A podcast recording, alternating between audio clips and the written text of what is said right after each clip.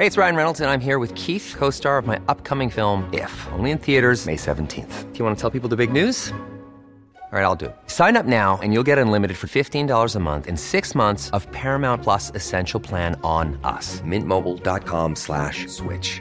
Upfront payment of $45 equivalent to $15 per month. Unlimited over 40 gigabytes per month. Face lower speeds. Videos at 480p. Active Mint customers by 531.24 get six months of Paramount Plus Essential Plan. Auto renews after six months. Offer ends May 31st, 2024. Separate Paramount Plus registration required. Terms and conditions apply if rated PG.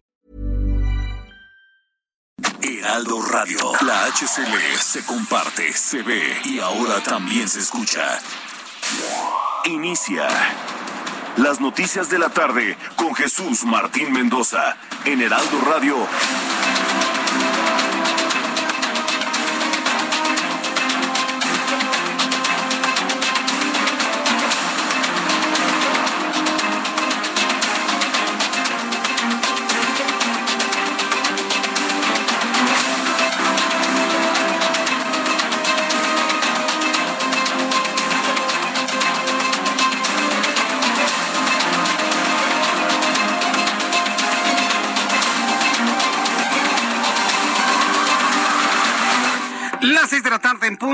Hora del centro de la República Mexicana. Bienvenidos, muy buenas tardes. Iniciamos el Heraldo Radio correspondiente a este jueves 17 de febrero del año 2022. Me da mucho gusto saludarle. Yo soy Jesús Martín Mendoza con todas las noticias a esta hora por la tarde. Todos estos años le he acompañado con las noticias aquí en el Heraldo Radio. Súbale el volumen a su radio que le tengo la información más destacada hasta este momento. En primer lugar, le informo que hay mucha preocupación. Hay preocupación en los Estados Unidos por lo que está ocurriendo en México. Y, esto tengo que informarlo luego de que eh, Andrés Manuel López Obrador, quien es presidente de este país, nuestro administrador ahí en el Palacio Nacional, pues ha calificado todas las declaraciones y posiciones de Estados Unidos como injerencistas. Pues nada de injerencia, simple y sencillamente, sencillamente, Estados Unidos es nuestro vecino y es nuestro principal socio comercial y claro que le importa la seguridad de las inversiones estadounidenses en México. Bueno, pues debo informarle que el gobierno de Estados Unidos ha mostrado su preocupación por la violencia que se vive día a día en contra de periodistas mexicanos desde el poder y se necesitan medidas urgentes que protejan la integridad de los comunicadores. Quien se lanzó duro, directo y a la yugular fue Ted Cruz, senador de los Estados Unidos por el Partido Republicano. Debo decir que Ted Cruz ha sido señalado como uno de los más radicales republicanos en Texas. Bueno, pues le está exigiendo a Joe Biden presionar al presidente mexicano para frenar la violencia contra los periodistas en México. Es decir, Ted Cruz está señalando a Joe Biden que tiene que tomar acciones concretas para que López Obrador cambie su comportamiento y cambie su actitud. ¡Ay! Pues imagínense, estamos hablando evidentemente de recomendaciones desde el Partido Republicano por las cuales el presidente mexicano ha calificado a Estados Unidos de injerencista por estas declaraciones, por lo escrito en el Washington Post, por el supuesto financiamiento del gobierno de Joe Biden a instituciones financieras que han revelado el conflicto de interés y la corrupción dentro de la familia del presidente mexicano se ha internacionalizado este enojo, este encono, estos pataleos del presidente mexicano. Ya lo tenemos en Panamá, se ha enojado con España, ahora con Estados Unidos. ¿Quién sigue después de Estados Unidos? Bueno, lo platicaremos más adelante aquí en el Heraldo Radio. Y tras asegurar que en su personal ha enfrentado incidentes de violencia, el Departamento de Agricultura de Estados Unidos exigió garantías de seguridad para reiniciar la exportación de aguacates en Michoacán. Están preocupadísimos los aguacateros michoacanos, porque usted lo debe saber. Todos los aguacatales michoacanos, de alguna, de mayor o menor medida, están controlados por el crimen organizado. Y este crimen organizado tuvo el desatino de amenazar a los inspectores estadounidenses. Ya sabe que en Estados Unidos cuando se realiza una investigación llegan a fondo. Entiéndase en entre líneas. Cuando en Estados Unidos se hace una denuncia, cuando en Estados Unidos se hace una investigación, ahí sí no se andan con que, ¿cuánto me das para hacerme de la vista gorda? No, allá no existe eso. Entonces, entiéndame en todos los sentidos lo que le estoy diciendo. En Estados Unidos no se andan con medias tintas con la justicia. Y bueno, pues allá detuvieron la importación de aguacates mexicanos por las amenazas del crimen. Si México no da garantías para evitar este tipo de amenazas, no va a entrar un aguacate mexicano a los Estados, Unidos en mucho tiempo y nos va a ganar el mercado los chilenos, los uruguayos, los argentinos, los bolivianos que también producen aguacates de muy buena calidad. Entonces, están preocupadísimos en Michoacán por este desatino del crimen organizado de amenazar a los inspectores en los Estados Unidos. También le informo que la Corte de Magistrados en Londres autorizó la extradición a México de la señora Karime Macías. ¿Se acuerda usted de Karime Macías? La ex esposa del ex gobernador de Veracruz, Javier Duarte.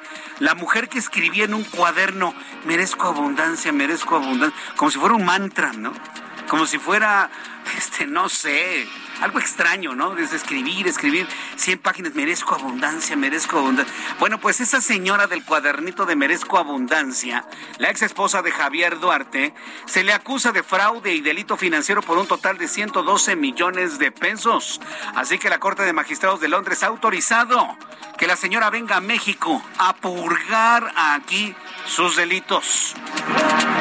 Y de acuerdo con fuentes vinculadas a Morena y el Movimiento Ciudadano, el actor Roberto Palazuelos no será candidato a la gubernatura de Quintana Roo por Movimiento Ciudadano y su lugar será ocupado por el senador José Luis Pej, hasta ahora del Movimiento de Regeneración Nacional.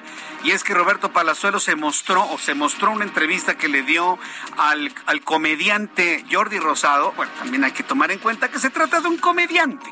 Bueno, pues en las declaraciones hechas al comediante Jordi Rosado, bueno, pues dijo que había matado personas y esto, bueno, pues lo trae como una lápida sobre, sobre su imagen el propio Palazuelos, lo que le estaría ya costando precisamente la candidatura de Movimiento Ciudadano al gobierno de Quintana Roo. Le tendré toda la historia aquí en el Heraldo Radio. El grupo de búsqueda de personas en Zapopan junto a la Fiscalía del Estado de Jalisco localizaron a un menor que fue reportado como desaparecido después de ser robado de la clínica 45 del Instituto Mexicano del Seguro Social hace, ¿sabe cuánto?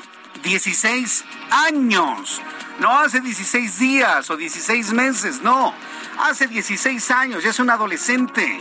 El grupo de búsqueda de Zapopan, junto a la Fiscalía del Estado, han localizado este menor que fue reportado como desaparecido. ¿Cómo puede identificarlo su mamá luego de tremendos cambios desde que fue bebé hasta la plena adolescencia a los 16 años? Una historia increíble que le platicaré más adelante aquí en el Heraldo Radio. También le informaré que parece que los tambores de guerra se han, han, vuelto a sonar en Ucrania. Y es que el día de hoy proyectiles se han impactado en una guardería en Ucrania. Los niños estaban desayunando y no hay acuerdo de quién empezó la escaramusca. Si Ucrania disparó a Rusia, si Rusia disparó a Ucrania. Pero lo que ha quedado claro en el enfrentamiento del día de hoy, que confirma los dichos de Joe Biden en el sentido de que en cualquier momento Rusia emprendería una acción militar contra Ucrania, lo que quedó evidenciado es que fue mentira lo que dijo eh, Vladimir Putin en el sentido de retirar las tropas de la frontera con Ucrania. No fue cierto. Fue una mentira y hoy se dieron los primeros los primeros encuentros bélicos entre Rusia y Ucrania, en donde también Canadá ha anunciado el envío de pertrechos militares para que los ucranianos se defiendan del yugo ruso. La situación está complicada, más adelante lo platicaremos también y ha tenido efectos también en el mundo financiero. Le informaré también que autoridades sanitarias de Hong Kong informaron que hospitales están al 90% de su capacidad a consecuencia de las infecciones por COVID-19, por lo que están evaluando dar de alta pacientes que comienzan a recuperarse para terminar con su tratamiento en casa. Y es que hoy la Organización Mundial de la Salud ha que el tiempo de recuperación para la infección de COVID-19 provocada por la variante Omicron del coronavirus es tan solo de una semana, siete días y en casos excepcionales hasta 14 y no más. Le platicaré de esto también más adelante aquí en el Heraldo Radio. Hace de la tarde con ocho minutos, oro del centro de la República Mexicana. Vamos con nuestros compañeros reporteros urbanos, periodistas especializados en información de ciudad. Mario Miranda, me da mucho gusto saludarte. Bienvenido, muy buenas tardes. ¿Qué tal Jesús Martín? Buenas tardes. Pues tenemos información real de la zona sur informarles a los amigos automovilistas que encontrarán realidad aceptable en el anillo periférico de la glorieta de San Jerónimo a Barranca del Muerto. En el sentido opuesto encontraremos tránsito favorable para los automovilistas que se dirigen hacia la zona sur. Del eje 10 sur de Avenida Revolución al anillo periférico encontraremos carga vehicular. Avenida Revolución, de Altavista a Molinos, encontraremos tránsito favorable. Y finalmente, patriotismo de Holden al viaducto Víctor del Serra con buen avance. Pues Martín, seguimos pendientes. Muchas gracias por esta información, Mario Miranda. Buenas tardes. Hasta luego, que te vaya muy bien. Daniel Magaña, gusto en saludarte. ¿En dónde te ubicamos? ¿Qué tal, Jesús Martín? Muy buenas tardes. En la zona de la Avenida del Taller, este tramo del eje 2 sur para, para las personas que abandonan la zona centro de la ciudad, es una buena opción incluso pues se encuentran mucho mejor actividad vehicular que en la zona del mismo tramo de la avenida Fray Servando, así que las personas que se incorporan hacia el eje 3 Oriente, hacia el tramo de la avenida Francisco del Paso Troncoso, tanto en dirección al viaducto como para quien tiene como destino la zona de Eduardo Molina, es una buena opción utilizar la avenida del taller incluso para pues avanzar del eje central Lázaro Cárdenas hacia pues esta zona del eje 3 Oriente. El reporte Jesús Martín. Muy buenas tardes. Muchas gracias por la información, Daniel Magaña. Hasta luego. Javier Ruiz, qué gusto saludarte a esta hora de la tarde. ¿En dónde te ubicamos? El gusto es mío, Jesús Martín, exactamente en la colonia Morelos, Jesús Martín, y es que elementos de la Secretaría de Seguridad Ciudadana, pues prácticamente desde la mañana y la tarde de hoy han realizado diferentes pues operativos, Jesús Martín, recorridos principalmente en las calles donde se encuentra pues este mercado aquí en la zona de Tepito. Esto pues para detectar personas que pues justamente eh, aparentemente tengan droga o que son puntos ya focalizados donde se vende la misma, pues prácticamente son operativos de entre 20 y 30 eh, motonetas, las cuales pues recorren todas las calles de esta zona de la colonia Guerrero, de la colonia Morelos. Hasta el momento Jesús Martín pues se habla de dos detenciones con personas que pues portaban cigarros de marihuana. Esos operativos pues continuarán prácticamente toda la tarde y noche del día de hoy son puntos estratégicos donde se han colocado y principalmente se están enfocando en estas eh, dos colonias, desde la zona de Matamoros, la zona del Paseo de la Reforma y prácticamente todas las calles hasta el eje 1 Oriente, así que hay que tomarlo en cuenta. La movilización pues se puede apreciar principalmente sobre el eje 1 Norte, desde Reforma y en dirección hacia Vidal Alcocer, ya que encontraremos pues bastantes unidades de la Secretaría de Seguridad Ciudadana. Momento, Jardín, el reporte que tenemos. Muchas gracias por esta información, Javier Ruiz. Estamos atentos. Hasta luego. Buenas tardes. Hasta luego. Que te vaya muy bien. Nuestro compañero Javier Ruiz, junto con Daniel Magaña, Mario Miranda, en fin, todos nuestros compañeros reporteros urbanos informándole por dónde sí, por dónde no debe circular a esta hora de la tarde. Así se informa usted en el Heraldo Radio en toda la República Mexicana. Le informaré también de asuntos y noticias muy importantes de otras partes del país. Así que le invito para que se quede con nosotros. Y cuando el reloj marca las seis de la tarde con 12 minutos, vamos a revisar lo que sucedía un día como hoy, 17 de febrero en México, el mundo y la historia con Abraham Arreola. Amigos, bienvenidos. Esto es un día como hoy en la historia. 17 de febrero. 1580, Bernal Díaz de Castillo termina su historia, la cual se llamaría Verdadera Historia de la Conquista de la Nueva España. 1673, Molière muere en escena mientras presenta su obra El enfermo imaginario. 1913, en un teatro de Nueva York, Thomas Edison presenta la primera prueba pública del cine sonoro, la cual consiste en un fonógrafo situado detrás de la pantalla. Además, hoy se celebra el Día del Inventor Mexicano en honor a Guillermo González Camarena, quien nació el 17 de febrero de 1917. Nombre puro el 17 ahí. Camarena fue científico, investigador, fundó uno de los canales más importantes de ese tiempo para niños, compuso canciones, pero la mayoría lo recuerda por ser quien inventó varios sistemas para transmitir televisión a color, siendo el primero de ellos en 1940. ¡Qué orgullo mexicano! Amigos, esto fue un día como hoy en la historia. Mu. Como dicen las vacas, pues mu. Muchas gracias. Mu. Ay, Abraham, bueno, lo que me encanta es tu creatividad. Yo jamás había pensado que al decir mu Sí, gracias Abraham Arreola por tus efemérides del día de hoy. Como siempre lo hacemos, también enviamos un saludo, un gran abrazo, nuestra felicitación a quienes cumplen años, festejan su santo el día de hoy. Así que muchísimas felicidades a quienes cumplen años. Hoy saludo a Jania Lix. Muchísimas gracias, Jania, por estar presente. Para Rebeca Santana, también muchas gracias. Leticia Ríos, Yolanda Márquez, Armando Barza, Jessica Rodríguez Ficachi. Estimada Jessie, felicidades por ser día de tu cumpleaños, para Clarice Rocío, pues muchas felicidades hoy en tu día de tu cumpleaños. Y para quienes no mencioné, pero están también muy contentos celebrando algo importante, reciban un enorme abrazo de parte de sus amigos del Heraldo Radio. Vamos a revisar las condiciones. ¡Felicidades! Ándale, Manuel, muy bien. Nada más falta la velita. Que ya, ya, ya no son velitas, ¿ya te diste cuenta? Ahora son como unos especies de sopletes, ¿no? Que van hacia arriba. Que no se apagan jamás. Si ya cambiamos las velitas por unos sopletes que parece que estás haciendo un conjuro ahí, ¿no? Entonces, muchas felicidades a quienes cumplen años de parte de sus amigos del Heraldo Radio. Siempre es importante saludar a quienes cumplen años. Vamos a revisar las condiciones meteorológicas para las próximas horas. El Servicio Meteorológico Nacional, que depende de la Comisión Nacional del Agua, nos informa que seguirá siendo mucho frío.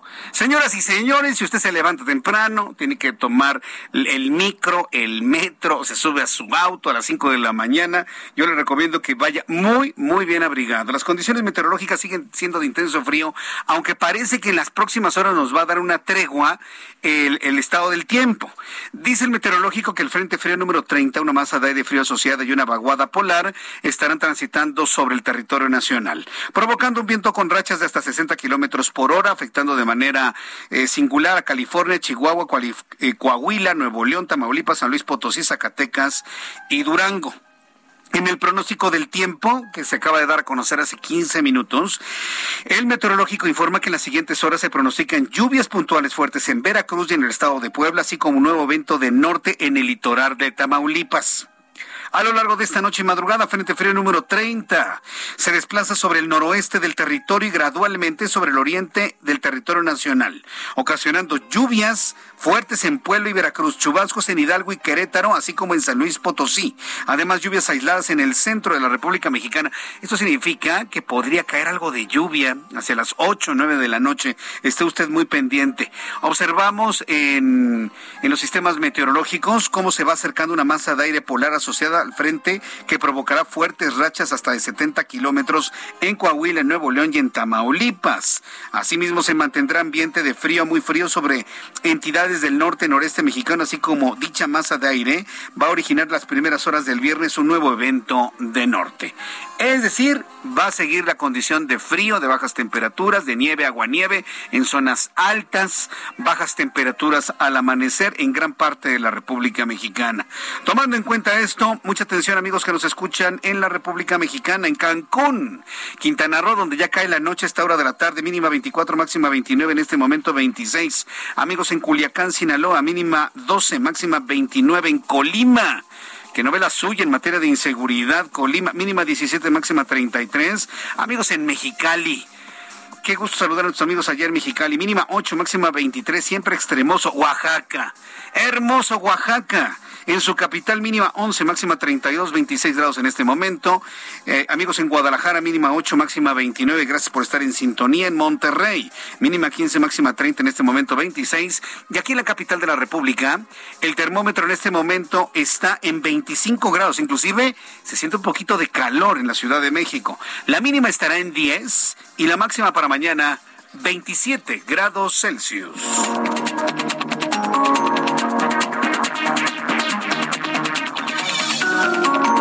De la tarde con 17 minutos, hora del centro de la República Mexicana. Vamos a continuar con la información importante aquí en el Heraldo Radio. Bien, todos los conflictos, todos los enfrentamientos, que hemos, de los cuales hemos sido testigos en las últimas, en la última semana de manera concreta. Sí, porque prácticamente se está cumpliendo una semana en la que se conocieron revelaciones muy, muy importantes en cuanto, eh, bueno, dos semanas desde que se conocieron revelaciones sobre conflictos de interés, posible corrupción, y digo posible porque tiene que mediar una investigación en contra del hijo del presidente de la República, Andrés Manuel López Obrador. Se está cumpliendo una semana de la violación de ley, de la ley de datos personales en el momento que el presidente revela datos privados de un periodista mexicano. Estamos enfrascados en una verdadera lucha entre el gobierno y el periodismo libre e independiente. Todo este tipo de fenómenos, sí, que podríamos ubicarlos ya desde hace varios años a la fecha en cuanto a agresiones a periodistas ya políticos, ya trascendió nuestras fronteras. O lo, hemos visto el caso de Panamá, lo hemos visto con el caso de España, e, e, e, este tipo de, de, enfriamientos y alejamientos a manera de conflictos creados o fabricados para que no nos centremos en lo importante en nuestro país, ya han trascendido la frontera. ¿Sabe quién está sumamente preocupado por lo que está pasando aquí en nuestro país? Estados Unidos. Y, lo hemos visto con los editoriales de los principales diarios en los Estados Unidos. Hablo del New York Times, estoy hablando del Washington Post, que fue señalado por el presidente de la República, eh, en el sentido de que si el Washington Post no sabe cómo funciona la mafia del poder en México, en estas argumentaciones pues muy alejadas de un presidente y muy cercanas a una especie de candidato presidencial, cosa verdaderamente inexplicable.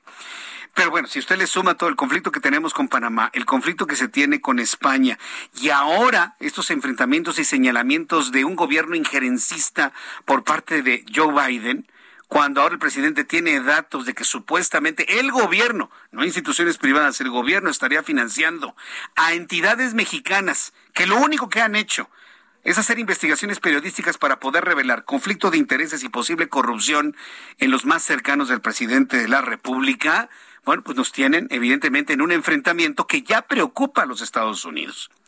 La administración de Joe Biden, súbala el volumen a su radio, Joe Biden, presidente de los Estados Unidos, a través de Brian Nichols, subsecretario de Estado, mostró su preocupación por la situación de violencia que en este momento viven periodistas mexicanos. Por lo que, imagínense, estamos hablando ya del subsecretario de Estado Brian Nichols, está haciendo un exhorto al gobierno mexicano, de manera concreta un exhorto a Andrés Manuel López Obrador, a que adopte medidas que protejan la integridad y la vida de los periodistas, redoblando esfuerzos para garantizar la seguridad de la sociedad civil. A ver, en Estados Unidos no son tontos, ¿eh? Saben perfectamente bien que el primero en violentar esa seguridad de los periodistas es el presidente mexicano, lo saben muy bien.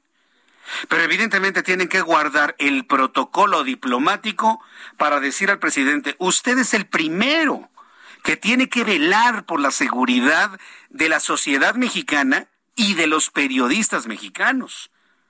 ¿Quién se lo está diciendo? ¿Mexicanos contra la corrupción y la impunidad? No, se lo está diciendo el secretario, la subsecretaría de Estado de los Estados Unidos. Mañana va a salir el presidente diciendo, se están metiendo en nuestro país, se lo puedo asegurar. Hoy yo no vi la mañanera por mi salud emocional y mental, ¿eh? No la vi. Sí sé lo importante que se dijo, pero no la vi, definitivamente. ¿eh? Y, yo sí se lo quiero decir abiertamente porque finalmente usted y yo somos amigos. Y yo no tengo por qué estarle ocultando algo a mis amigos. Hoy de plano no la vi porque efectivamente es un duro y dale, un duro y dale, un duro y dale con estos sectores de la población y la verdad no vale la pena. Hoy Estados Unidos le está pidiendo al presidente que sea el primero en garantizar la seguridad de la sociedad civil y de sus periodistas. A estas declaraciones se sumó el senador Rafael Edward, mejor conocido como Ted Cruz, quien pidió a Joe Biden presidente eh, demócrata en los Estados Unidos, a que presione al presidente mexicano para que frene la violencia en contra de los periodistas.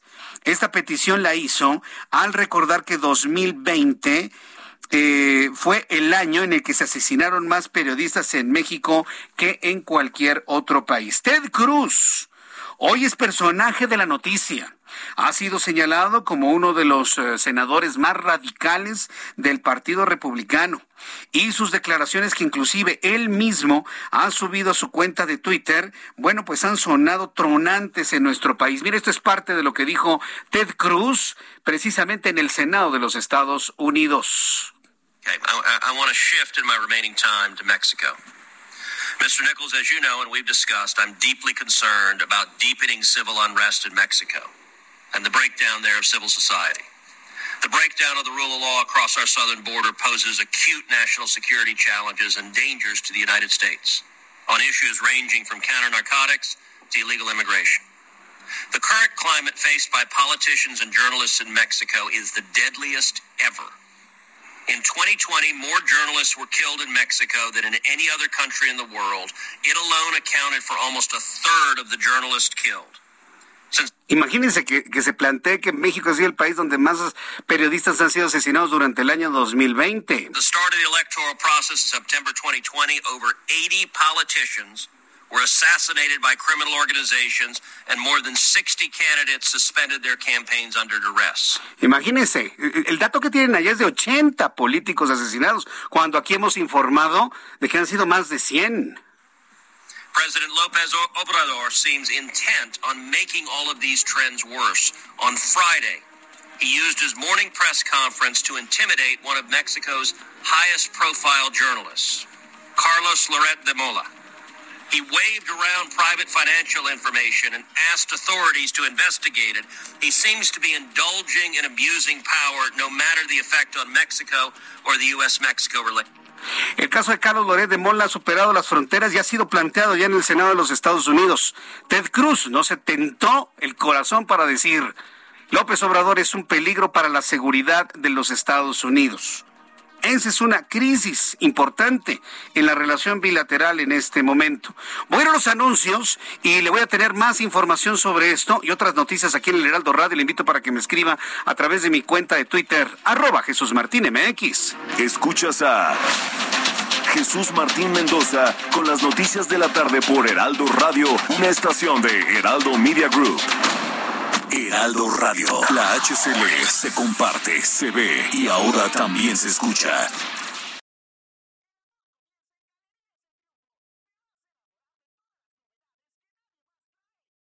Heraldo Radio. La HCL se comparte, se ve y ahora también se escucha. Escucha las noticias de la tarde con Jesús Martín Mendoza. Regresamos.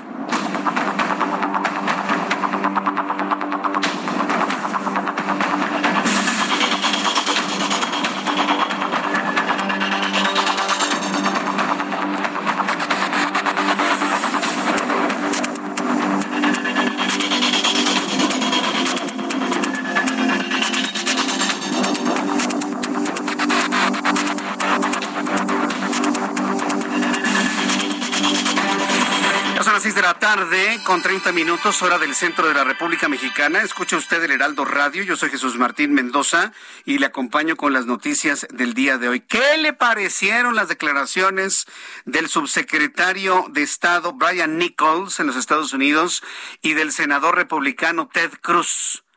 Devastadoras, ¿eh? Devastadoras completamente. Mañana vamos a tener una mañanera en donde el, el presidente mexicano, bueno, se va a dar vuelo acusando y dilapidando y golpeando la relación con los Estados Unidos. No me queda la menor duda. Y eso, a ver de lo que se revela el día de hoy en la noche. ¿eh? Porque si algo ha cambiado en estas últimas dos semanas, le voy a decir que es. Le voy a decir qué es lo que ha cambiado en estas últimas dos semanas y es lo que tiene de alguna manera totalmente descompuesto, por decirlo suavecito, al presidente mexicano, que él ya no marca la agenda. Él ya no la marca. Hoy la está marcando esas organizaciones y esas plataformas que están dando a conocer este tipo. Todos estamos esperando cuál va a ser la revelación de hoy en la noche.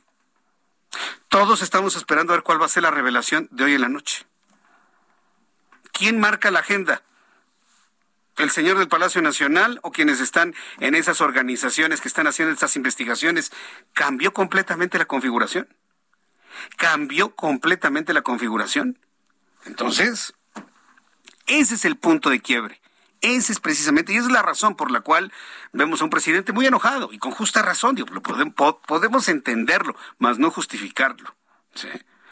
Entonces, bueno, pues eh, si a esto le suma a usted los comentarios durísimos que vienen desde España, eh, la forma como Panamá, fíjese lo que le voy a decir, ha ignorado a Jesús a Rodríguez. Porque Panamá hoy está en una situación mucho más grave que, criticar, cuestionar y atacar. Nos ha ignorado olímpicamente los panameños. ¿Sí? Y yo les aplaudo a los panameños por esa actitud de ignorar las cosas. ¿Sí? Y ahora con los Estados Unidos, ¿para qué nos peleamos con nuestro principal socio comercial? Ni le voy a decir vecinos, ni primos, ni hermanos, ni nada de eso. En este ámbito en el mundo no existen amistades entre los países, existen intereses comerciales. Y nuestro interés comercial está en Estados Unidos fundamentalmente. No todos los lunes se para ahí el señor Ricardo Sheffield de la Profeco para alabar a todos los mexicanos que envían dólares a México. ¿En dónde ganan los dólares? En Estados Unidos, en el país que hoy está criticando López Obrador. De verdad que yo no lo entiendo. ¿Por qué patear el pesebre? Pero bueno, esa es la condición. Se convierte en noticia. Porque ha sido verdaderamente sorprendente esa pues ambivalencia, ¿no? Por un lado, aplaudir que muchos mexicanos mandan dólares de los Estados Unidos y por otro lado, estar dando patadas por debajo de la mesa. Y las reacciones ahí están. El subsecretario de Estado de los Estados Unidos, Brian Nichols, y el senador republicano Ted Cruz. No hay reacción por parte de Joe Biden, no hay reacción por parte de Ken Salazar, que es el embajador de Estados Unidos en México, pero es cuestión de tiempo, ¿eh? es cuestión de horas para poder tener una reacción al menos de esas dos, de esas dos entidades. Las principales organizaciones de España, ya le he platicado, ¿no? Estados Unidos, Panamá, España, y ahora con toda esta diferencia que hubo con, España y que España responde, no, no va a haber pausa, al contrario, vamos a acelerar nuestras relaciones con México, hay preocupación en España en las organizaciones periodísticas europeas, principalmente las españolas.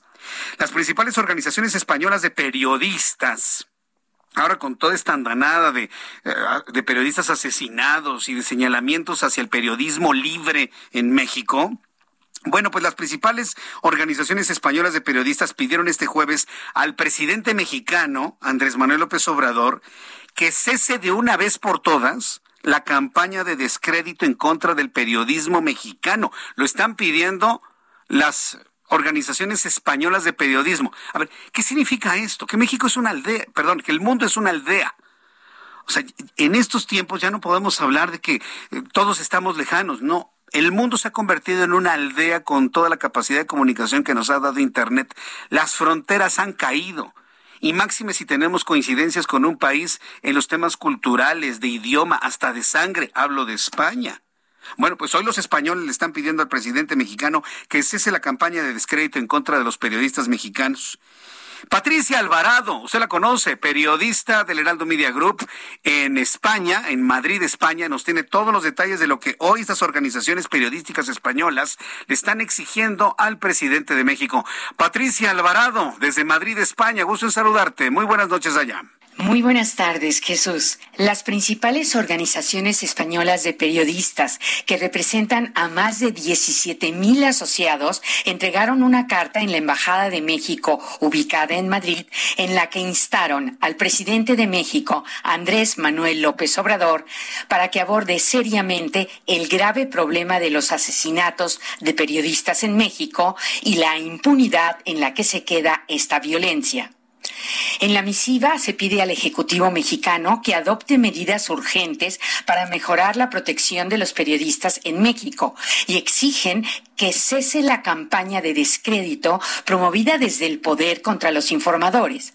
El gremio de los periodistas en España asegura que México se ha convertido en uno de los países más peligrosos del mundo para ejercer el periodismo y recuerdan a López Obrador que el libre periodismo es uno de los pilares básicos de la democracia, ya que sin periodismo no hay democracia.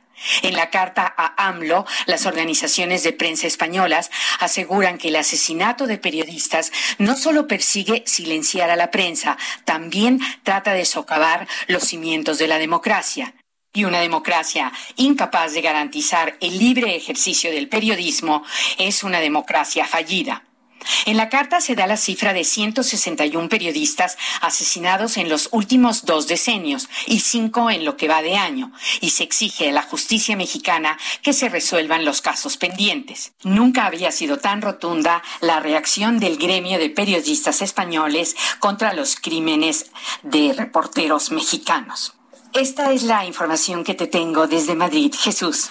Muchas gracias, Patricia Alvarado, desde Madrid, España, con este informe y una reacción que nos muestra cómo lamentablemente todo este enfrentamiento entre el gobierno mexicano y los periodistas se ha internacionalizado. Mire, tristemente nuestro país se conoce en el mundo por este tipo de problemas no nos podemos dar a conocer en el mundo por cosas buenas, por cosas positivas, por avances. Ah, no, tiene que ser por este tipo de conflictos.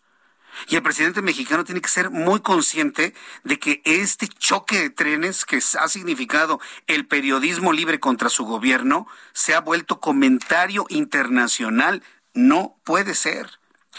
¿Notó usted cuál es el concepto que, emitieron los periodistas españoles y estas organizaciones allá en España en esta carta? Sin periodismo no hay democracia. ¿Quién dijo algo similar o prácticamente igual? Arturo Saldívar. El presidente ministro de la Suprema Corte de Justicia de la Nación dijo ayer en su comentario de apoyo al periodismo mexicano, dijo, sin periodismo no hay democracia, así de sencillo, lo dijo ayer Arturo Saldívar en esta carta que ha sido enviada al gobierno de México vía embajada mexicana en España, se le está diciendo lo mismo al presidente de México, sin periodismo no hay democracia.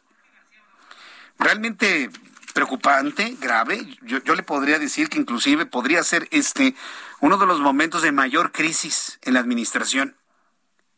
Si tan solo el presidente mexicano pudiese controlar sus emociones, si no se dejara llevar por sus ánimos de, no lo voy a calificar, nada más decir sus ánimos de responder lo que le dicen, otra cosa sería, ¿eh?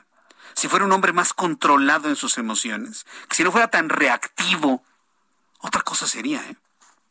Pero bueno, vemos que se deja llevar por su emotividad y en un momento dice que quiere destruir a un periodista, porque lo quiere destruir, y, minutos después dice que él respeta la libertad de expresión y la libertad de todos los periodistas, hasta de quienes lo critican. Eso lo dijo ayer, yo lo vi, yo lo escuché. Se queda uno verdaderamente sorprendido, ¿no? Por este tipo de cambios. Cuando son las seis de la tarde con 39 minutos, hora del centro de la República Mexicana, ¿cuál es el centro de todo esto? ¿Por qué tenemos un conflicto con Panamá? ¿Por qué tenemos un conflicto con España? ¿Por qué tenemos un conflicto con los Estados Unidos? Porque hay analistas que aseguran que todo esto es fabricado para dejar de ver lo central. ¿Qué es lo central? La revelación de que el hijo del presidente de la República, luego de alguna investigación, se tiene que hacer una investigación, pudiese estar involucrado en un conflicto de intereses al habitar una casa propiedad de uno de los contratistas o uno de los beneficiarios de contratos de petróleos mexicanos, Baker Hughes que porque el hijo le gusta el lujo, le gusta lo bueno, contrario a lo que el padre promueve en nuestro país. Dejar de ver este asunto central y por eso se crea todo lo demás alrededor. Tengo en la línea telefónica Jorge García Orozco, periodista experto en análisis de datos. Porque además de todo este asunto de Baker Hughes y que si la casa y que si no sé qué tanta cosa y luego la revelación de que si es abogado y que trabaja en Estados Unidos, ya se sabe que ni la visa le sirve para trabajar y que ningún abogado sin tener las acreditaciones en Estados Unidos puede laborar allá. Bueno, pues además se dio a conocer otro conflicto de intereses con el dueño del grupo Vidanta. Si hay negocios de Vidanta con el gobierno federal, un proyecto en el aeropuerto del Mar de Cortés, autorizado por el Banco Nacional y Obras y Servicios Públicos, y sigue saliendo todo este conflicto de interés. Jorge García Orozco, gusto en saludarlo. Bienvenido. Muy buenas tardes. Hola, buenas tardes, Jesús. Muchas gracias, muy amable por invitarme a tu espacio y eh, muchos saludos a tu, y a, tu, auditorio. Bien, pues bueno, ya tenemos el asunto de la casa, ya tenemos el asunto de la relación de Baker Hughes con, petróleos mexicanos. Luego en la explicación se revela esta relación con, con el señor Chávez, que grupo, eh, dueño del grupo Vidanta, y ahora parece que se están abriendo más cosas y salen más cosas a relucir. ¿Qué es lo que han encontrado ustedes, los periodistas de análisis de datos, periodistas libres? ¿Qué es lo que han encontrado? Nosotros lo, lo que hemos encontrado, digo, eh, uno de los datos que yo estaba revelando ayer era de em, en, en, en, el tema del el contrato que señalas con manobras. E, ese contrato estuvo disponible dentro del sitio de Proyectos México. El sitio de Proyectos México es un sitio donde Manobras publica las obras de que, que, que, ya tienen una autorización para un financiamiento público, pero aparte requieren una inversión privada, es decir, son proyectos público-privados que ofrecen, es, es, es, un sitio donde se ofrecen muchísimos proyectos de parte de Banobras para que inversionistas eh, privados, ya sean nacionales o extranjeros, participen en ellos. Entonces, curiosamente, el día después de que eh, de que el hijo del presidente Andrés Manuel López Obrador, José Ramón López Beltrán, saca su comunicado, en, el sitio de Proyectos México dieron de baja el único proyecto que incluía Vidanta ya, ya no está accesible. Ustedes pueden entrar a la página de Proyectos México y ya no está accesible.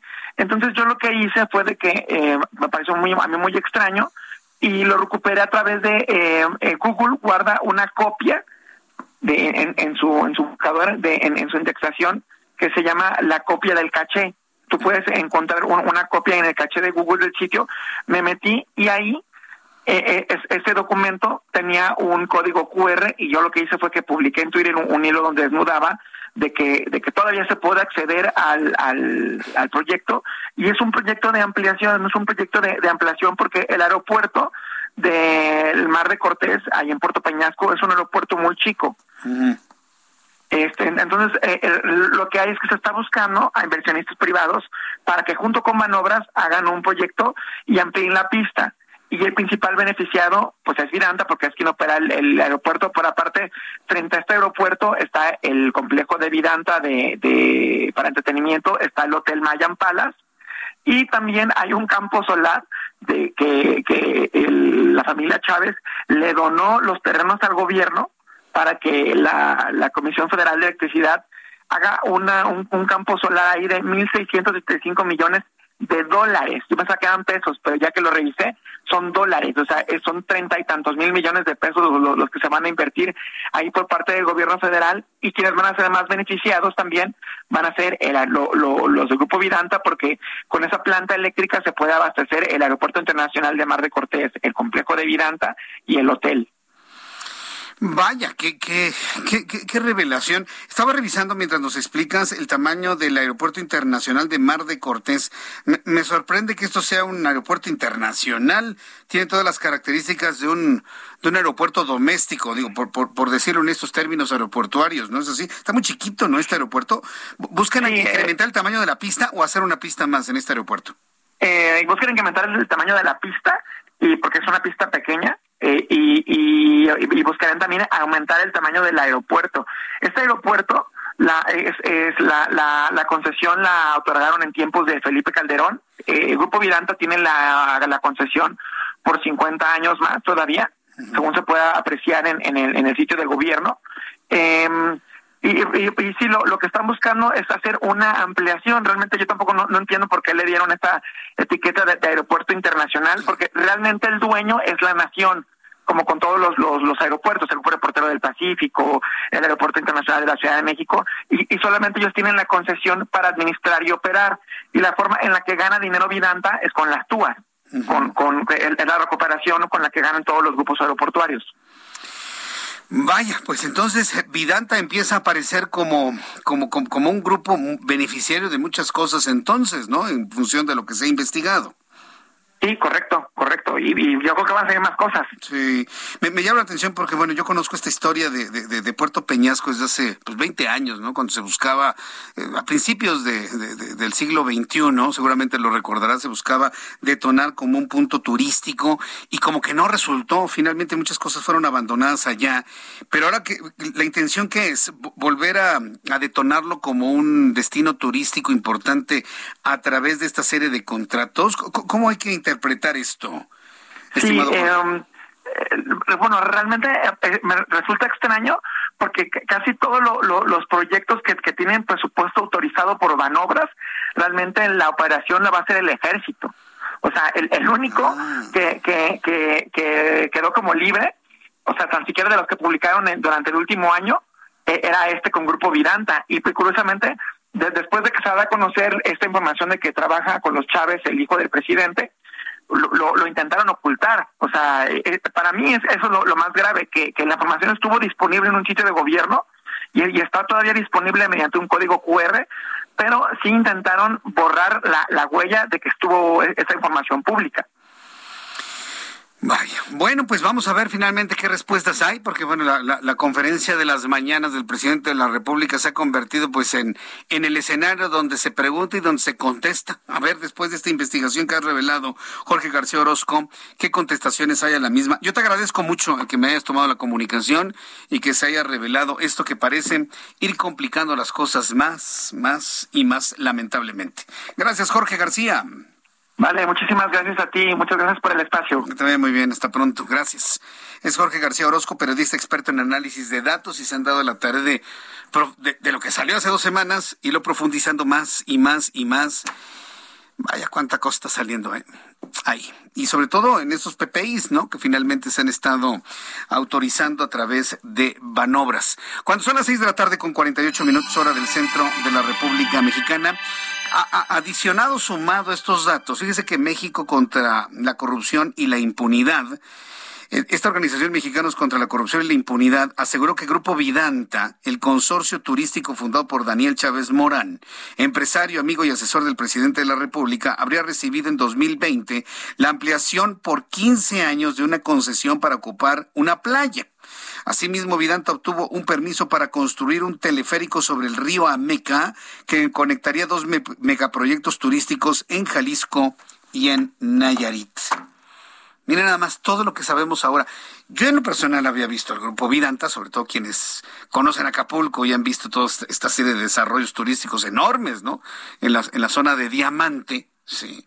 Pues imagínense, pues, el, el, Vidanta, tengo entendido, se, se, se, hizo del Princess y del Pierre y de todos estos, este, hoteles muy emblemáticos en la zona de Diamante. Y bueno, pues ahora ya con todas estas investigaciones conocemos el verdadero tamaño de todo esto.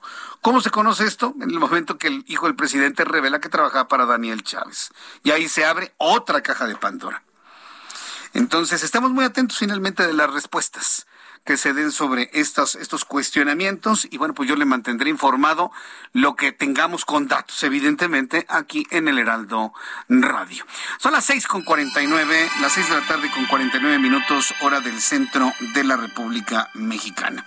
Quiero informarle que tras el rechazo del INAI a la solicitud de investigar los ingresos y bienes del periodista mexicano Carlos Loret de Mola, que insisto, ya hasta su nombre se internacionalizó en el Senado de los Estados Unidos a través de Ted Cruz. Hoy Andrés Manuel López Obrador, presidente de México, en su conferencia matutina, que hoy lo realizó fuera de la Ciudad de México, eh, y, y, luego de conocer el contenido que le presenté ayer del INAI, ¿se acuerda? En donde Blanca Lilia Ibarra decía que no se puede hacer público ningún dato personal a menos de que el interesado lo autorice. Se ve que esa parte se le quedó muy grabada al presidente. Hoy en la mañana le pidió a Carlos Doret de Mola que le autorice dar a conocer las facturas que comprueban que en 2021 tuvo ingresos por 35 millones de pesos. A ver, dígame, ¿usted cree que el señor Loret le va a decir al presidente, sí, hombre, preséntalos, yo no tengo ningún problema? Atentando contra su propia seguridad. Bueno, ¿a quién se le ocurre, no? Pero finalmente lo planteó. El presidente mexicano dijo que ya presentía la respuesta del INAI porque esa actitud mantiene, se mantiene desde que se fundó, se lo dije.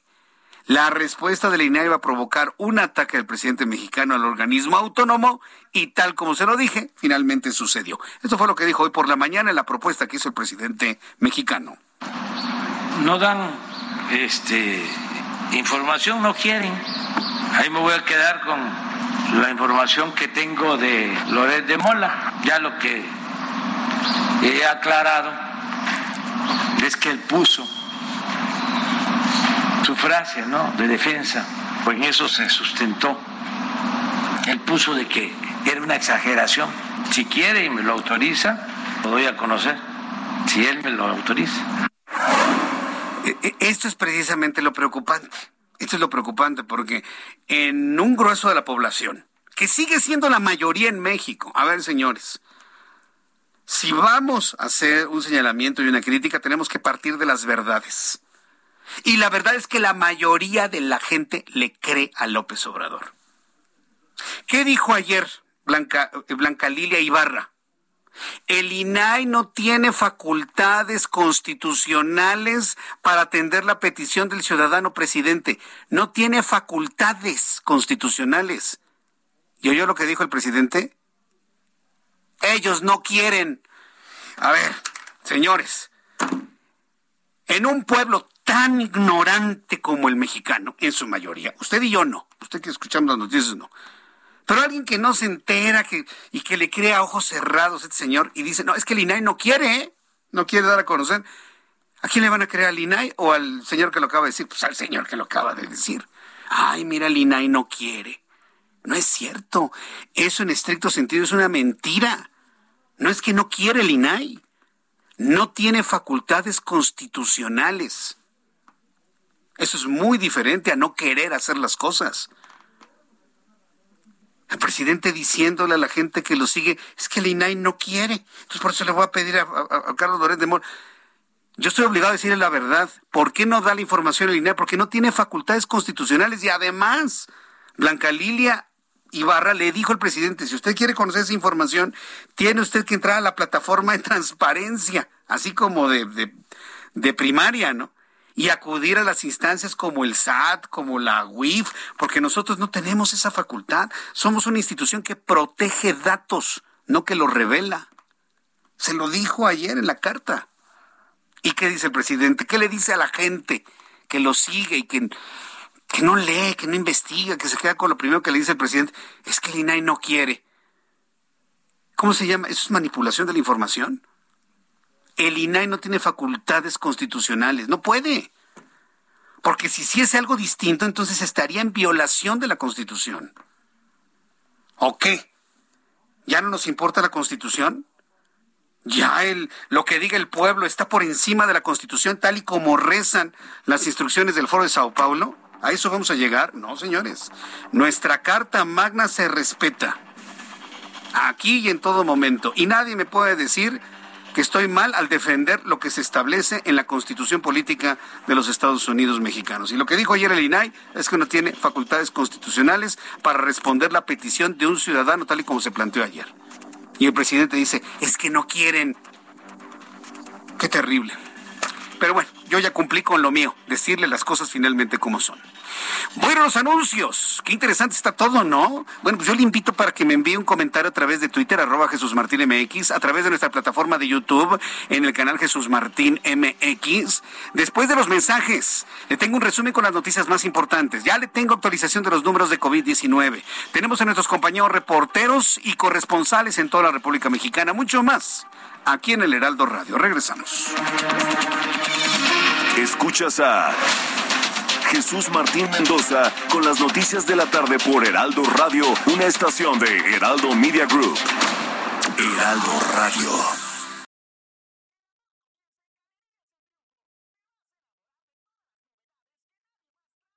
Heraldo Radio. La HCL se comparte, se ve y ahora también se escucha.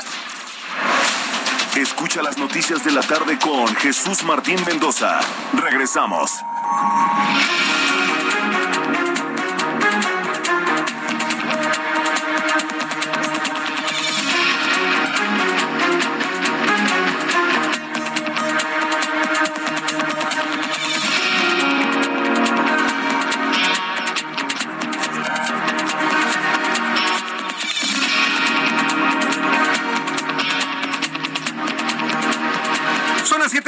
Hora del centro de la República Mexicana, le presento un resumen con las noticias más importantes en el Heraldo Radio. Le informo que Karime Macías Tubilla, ese es su, su nombre completo, porque luego le ponen Karime N. No, no, no, dejémonos de cosas, se llama Karime Macías Tubilla, ex esposa del ex gobernador de Veracruz, Javier Duarte de Ochoa, anunció que apelará la autorización de extradición de la Corte de Magistrados en Inglaterra, argumentando que ningún peso llegó a su bolsa. Está la evidencia de la investigación contra su palabra. Entonces, con el argumento de que ella no tuvo acceso a la riqueza que ella decía que se merecía, bueno, pues entonces va a apelar la extradición que ya fue autorizada en Inglaterra para que la señora Karime Macías llegue a México y responda por los delitos que se le imputan.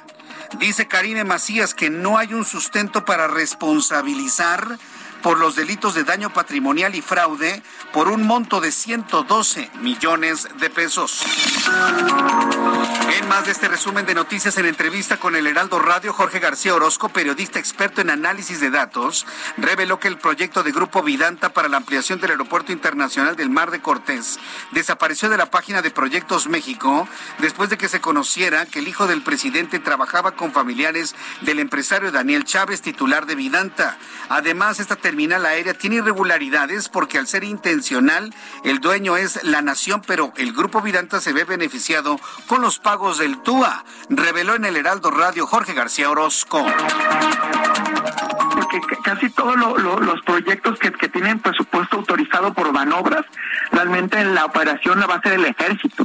O sea, el, único ah. que, que, que quedó como libre eh, era este con Grupo Vidanta. Y pues, curiosamente, después de que se da a conocer esta información de que trabaja con los Chávez, el hijo del presidente, lo, intentaron ocultar. O sea, eh, eh, para mí es eso lo, más grave, que, la información estuvo disponible en un sitio de gobierno pero sí intentaron borrar la, la huella de que estuvo esta información pública. Realmente yo tampoco no, entiendo por qué le dieron esta etiqueta de, aeropuerto internacional, porque realmente el dueño es la nación y, y, solamente ellos tienen la concesión para administrar y operar. Y la forma en la que gana dinero Vidanta es con las TUAS. Vaya revelación que se hizo aquí en el Heraldo Radio, pero debe, déjeme decirle algo, ¿eh? Ya reaccionó Daniel Chávez Morán, quien es el fundador de Grupo Vidanta asegura que ni él ni su familia tienen relación comercial o de trabajo de ninguna índole con gobiernos o funcionarios públicos, que tampoco ha solicitado ni han recibido concesión alguna para ocupar ninguna playa, pero además advirtió, el empresario Daniel Chávez Morán ha advertido que va a denunciar por la vía legal a todos aquellos cuyas falsas suposiciones y mentiras causen un daño moral o económico a las empresas del grupo Vidanta, ha reaccionado el propio Daniel Chávez Morán. Más de este resumen de noticias, te informo que la Secretaría de Salud informó que en las últimas 24 horas se registraron 21.565 nuevos contagios de COVID-19, con lo que se acumulan 5.366.405 casos. En el caso de las defunciones se contabilizaron 470 muertos a consecuencia de coronavirus para llegar a una lamentable cifra total de 314.598 defunciones por COVID desde el inicio de la pandemia. Después de nueve meses del colapso de un tramo elevado, este jueves comenzaron los trabajos de reconstrucción de la línea 12 del metro.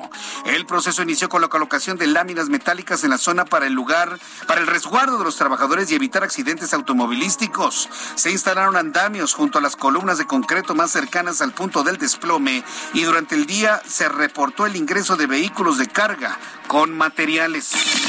Le informo que el presidente de los Estados Unidos, Joe Biden, dijo hoy jueves que el riesgo de una invasión rusa a Ucrania es muy alto y podría tener eh, lugar en días a pesar de que Moscú afirmó que retiraba tropas de la frontera de su vecino prooccidental. Joe Biden, presidente de Estados Unidos, aseguró que la amenaza es sumamente alta porque no han sacado ninguna de sus tropas. No han movido tropas, dijo el presidente a periodistas en la Casa Blanca. Más noticias de este punto de conflicto en el mundo. Le informo que el gobierno de Ucrania y las milicias separatistas prorrusas, apoyados por Moscú, se acusaron de manera mutua de violar el régimen de alto al fuego en el este de Ucrania, donde se enfrentan desde hace casi ocho años en un conflicto que se ha cobrado más de 14 mil vidas. En Bruselas, el alto representante de la Unión Europea para Asuntos Exteriores, Josep Borrell, resaltó su preocupación por el aumento de los combates. Le informó que un juez de Nueva York ordenó al expresidente de los Estados Unidos, Donald Trump, y a sus hijos Ivanka y Donald Jr. a declarar por las supuestas prácticas fiscales fraudulentas de la empresa Trump Organization. En caso de negarse a declarar, la Fiscalía de Nueva York aseguró que existen pruebas consistentes que sugieren que Donald Trump, expresidente de los Estados Unidos y su empresa, cometieron diversos fraudes. El saldo de muertos en Petrópolis, Brasil, se incrementó este jueves a 104 a consecuencia de las fuertes. El Departamento de Bomberos del Estado informó que siguen buscando personas reportadas como desaparecidas tras un deslizamiento de lodo en Morro de la Oficina después de torrenciales eh, lluvias en Petrópolis. E informó que la Organización de Conservation Science Global en los Estados Unidos informó que la mayoría de la población de águilas reales y calvas sufren envenenamiento por plomo, lo que nos faltaba. Las águilas calvas y las águilas reales, emblemas tanto de Estados Unidos como de México, respectivamente, han sufrido envenenamiento por plomo tras alimentarse de animales que fueron abatidos por cazadores porque ingirieron los cartuchos del rifle y perdigones de escopetas. El plomo causa problemas en la reproducción y en grandes cantidades la muerte de estas aves. ¿Quién lo hubiese dicho? Las águilas se alimentan de aves abatidas por los cazadores y los perdigones los han contaminado de plomo provocando infertilidad y muerte. ¿Alguien había pensado que era inocuo el cazar? Bueno, pues ahí tenemos una de las eh, razones por las cuales estas prácticas deberían estar prohibidas. Lo ha revelado la organización Conservation Science Global en los Estados Unidos. Son las noticias en resumen. Invito para que siga con nosotros. Le saluda Jesús Martín Mendoza.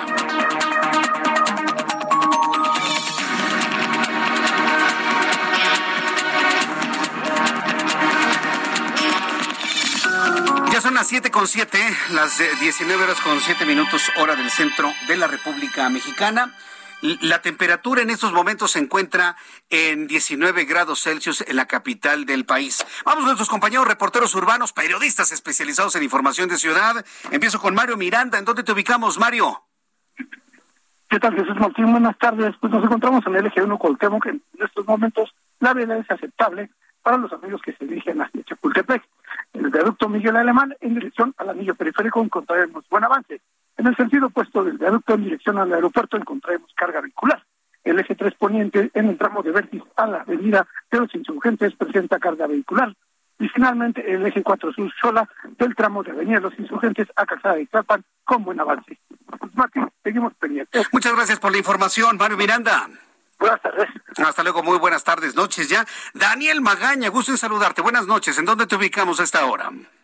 ¿Qué tal, Jesús Martín? Muy buena noche. Ahora pues nosotros nos ubicamos recorriendo en este momento la zona de Félix Cuevas, este tramo pues del eje 7 sur, pues, en el cual ah, pues encontramos carga vehicular para cruzar las mediciones de la Avenida Universidad. Aquí, bueno, pues hay que tener cuidado con las personas que ingresan hacia la estación del metro. A partir de aquí, el avance es bueno para poder pues ya avanzar poco más adelante también encontramos algún rezago en la zona de la Avenida de los Insurgentes y en la incorporación a la Avenida Revolución, las inmediaciones de pues la, la zona también de la incorporación hacia la Avenida Revolución, eh, pues la zona del paradero de Molinos es en donde encontramos estas carga, esta carga vehicular a esta hora de la noche. El reporte Jesús Martín.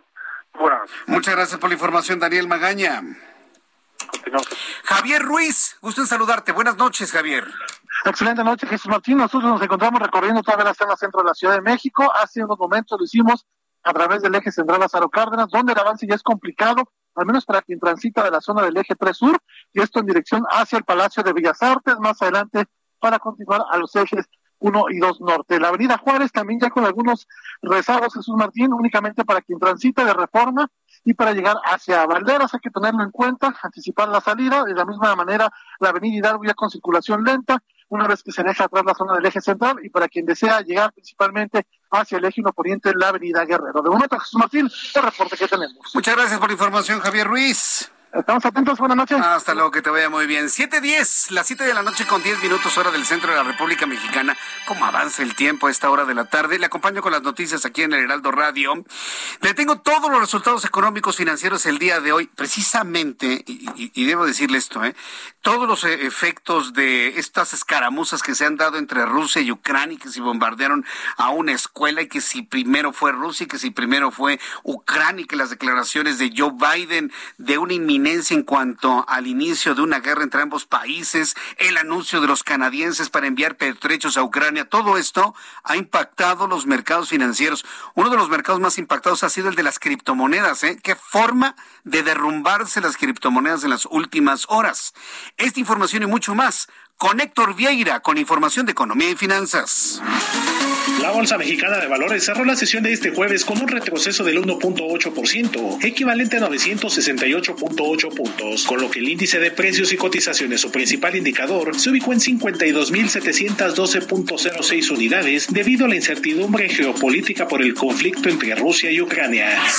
En Estados Unidos, Wall Street cerró con balance negativo luego de que el Dow Jones retrocedió 622.24 puntos, su peor caída en el año, para quedarse en 34.312.03 unidades. Por su parte, el Standard Poor's se dio 94.76 puntos, con lo que se quedó en 4.380.25 unidades, mientras que el Nasdaq restó 407.38 puntos, que lo colocó en 13.716.72 unidades. En el mercado cambiario el peso mexicano se depreció 0.24% frente al dólar estadounidense, al cotizarse en 20 pesos con 7 centavos a la compra y en 20 pesos con 31 centavos a la venta en ventanilla. El euro por su parte se cotizó en 22 pesos con 99 centavos a la compra y 23 pesos con 6 centavos a la venta. El Instituto Nacional de Estadística y Geografía anunció que en el cuarto trimestre de 2021 la población económicamente activa en México se ubicó en 58.8 millones de personas, 3.1 millones más que en el mismo periodo de 2020. Sin embargo, de ese incremento, 2.2 millones son empleos informales.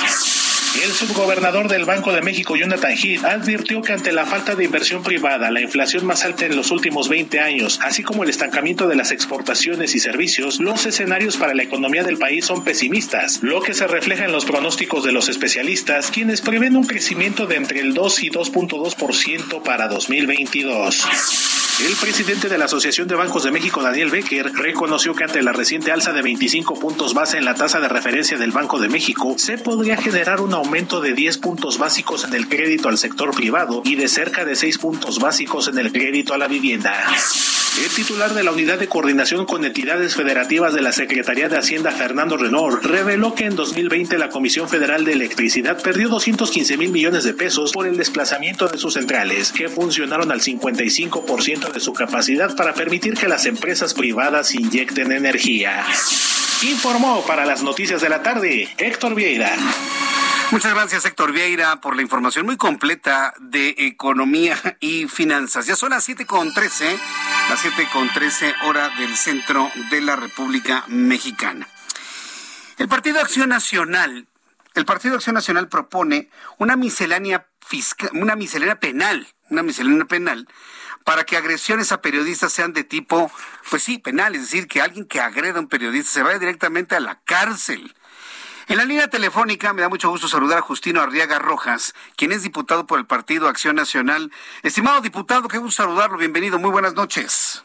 Hola Jesús Martín, muy buenas noches, a tus órdenes. Ahora que hay señalamientos y manifestaciones de periodistas, inclusive frente al presidente de la República en sus conferencias matutinas, expresiones de periodistas en todas partes del mundo, de manera concreta en España, y, con los comentarios que hizo ayer el, el presidente ministro de la Suprema Corte de Justicia de la Nación, que sin periodismo no hay democracia, pues esto obliga entonces a legislar en el tema. ¿Cuál es la propuesta que usted ha puesto en la mesa, diputado?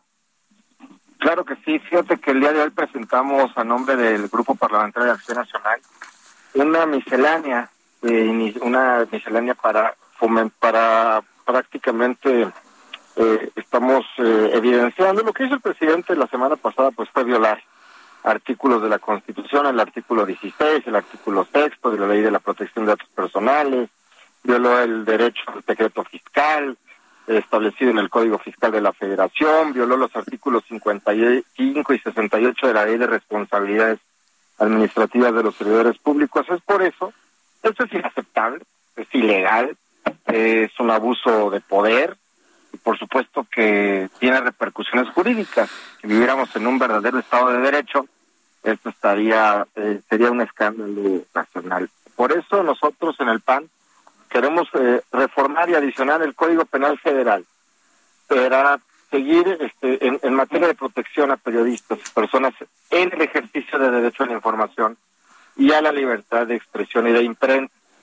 ¿En qué buscamos con eso? Pues de entrada es endurecer las penas, eh, particularmente para los funcionarios públicos que resulten culpables de este delito contra periodistas, personas o instalaciones físicas o informáticas independientemente del nivel, eh, puede ser desde el presidente de la República, y realmente pues es una reacción que nosotros como oposición pues no podemos quedarnos cruzados de brazos a lo que estamos lo que estamos viviendo. Bien lo acabas de decir, manifestaciones de los periodistas en el Senado, en la propia Cámara de Diputados, en la mañanera con el presidente, y, y lo que vemos es un presidente indolente, un presidente que no los ve, que no los escucha, que al contrario atiza sigue eh, polarizando el país y es eh, cero empático sobre lo que está pasando.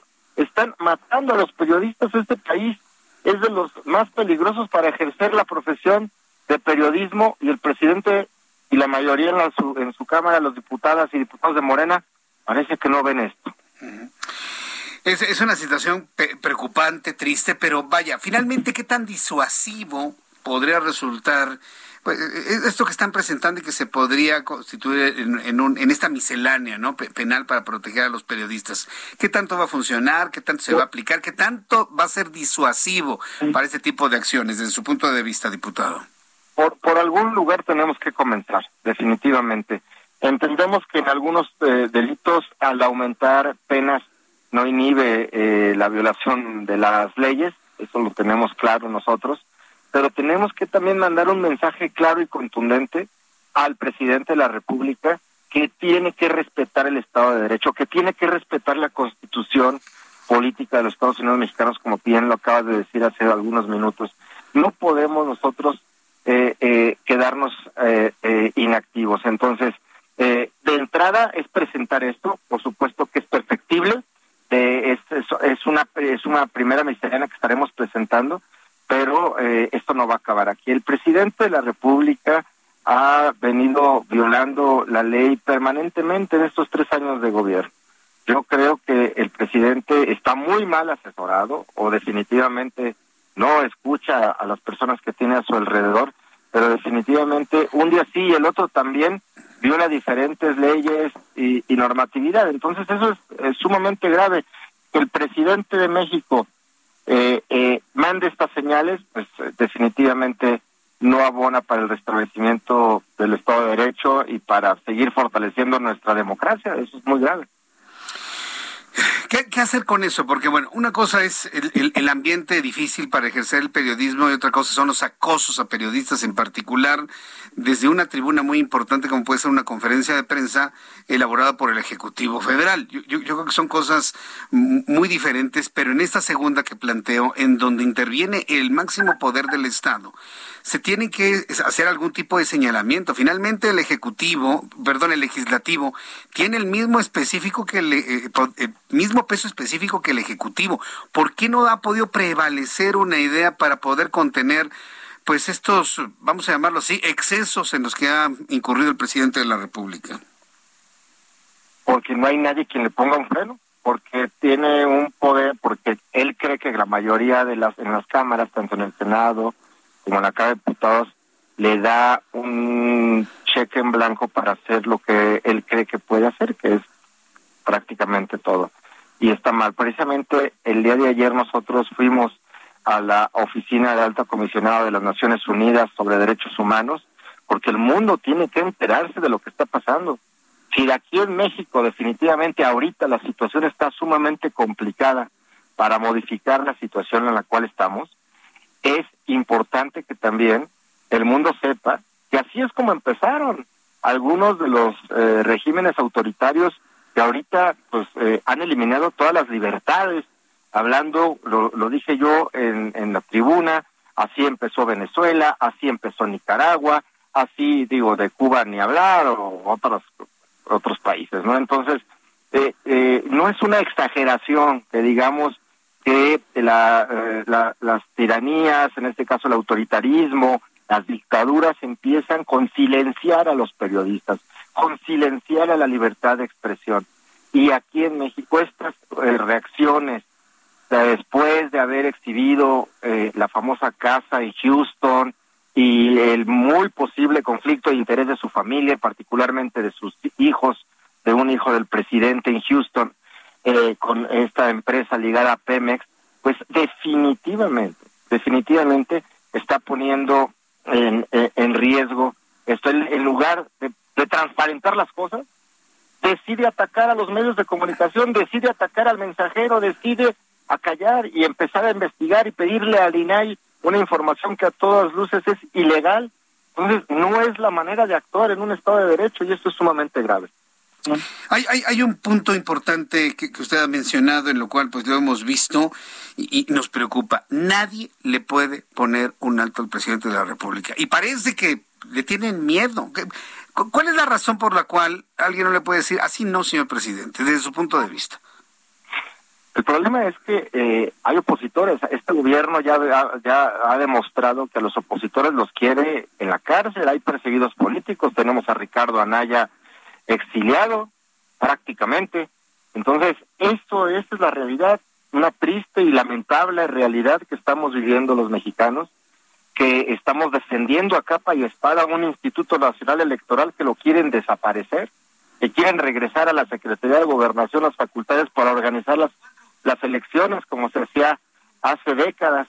Entonces, eh, estamos ahorita eh, prácticamente aguantando, en una resistencia, eh, este, de una, una especie de contención, este bloque opositor en la Cámara de Diputados y en el Senado de la República, para que esto que pretenden la mayoría oficialista de las diputadas y diputados de Morena y senadores, pues no terminen con este país, tanto que nos ha costado construir estas instituciones que por supuesto son perfectibles, para que en tres años esto se vuelva ya prácticamente una pesadilla. Bien, pues eh, yo le quiero agradecer mucho, diputado, el que nos haya presentado esto. Esperemos que esto fructifique, ¿eh? sobre todo en un, en un medio donde, pues mire, se, lo digo con toda franqueza, ¿no? Hemos visto a una oposición que le falta potencia, ¿eh? En su presencia para decirle las cosas al presidente de la República. Y un legislativo en general que parece que le tiene miedo al presidente. ¿no?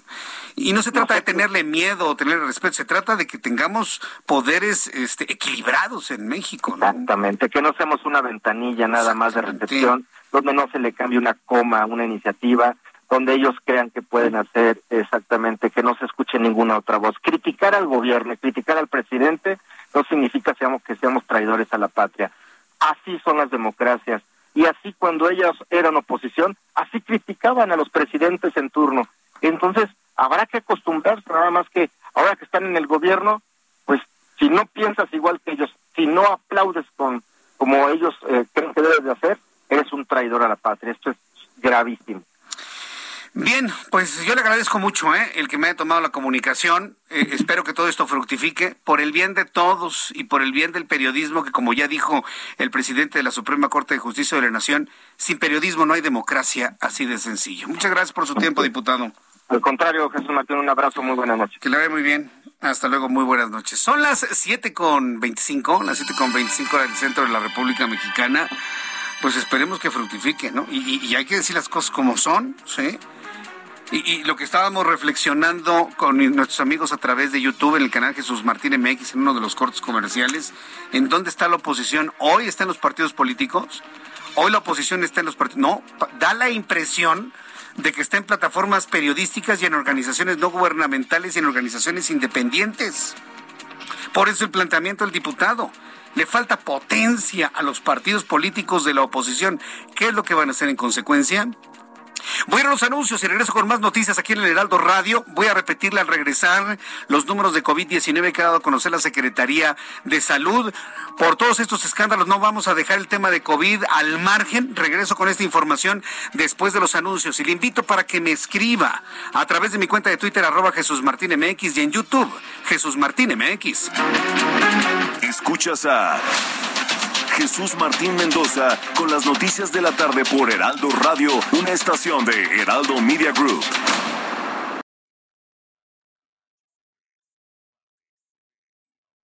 Heraldo Radio 98.5 FM, una estación de Heraldo Media Group, transmitiendo desde Avenida Insurgente Sur 1271, Torre Carrachi, con 100.000 watts de potencia radiada.